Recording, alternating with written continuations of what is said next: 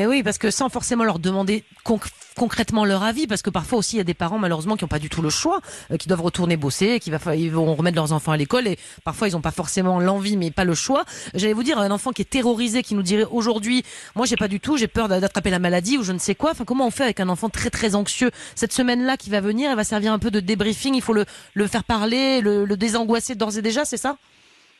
Alors déjà, j'ai envie de dire une chose. L'enfant qui serait très angoissé à l'idée euh, de retourner à l'école, euh, qui est en panique, il ne faut pas le forcer. Euh, et ensuite, qu'il faut faire aussi pour chacun, mais aussi pour lui, c'est le rassurer. bien souvent, ils ont peur de mal appliquer les gestes barrières.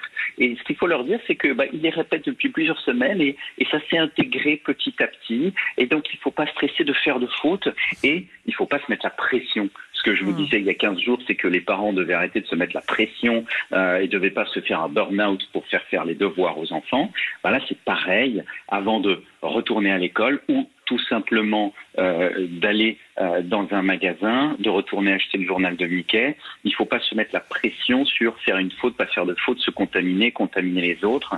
Euh, il faut rester prudent, mais pas non plus stressé hmm. à outrance.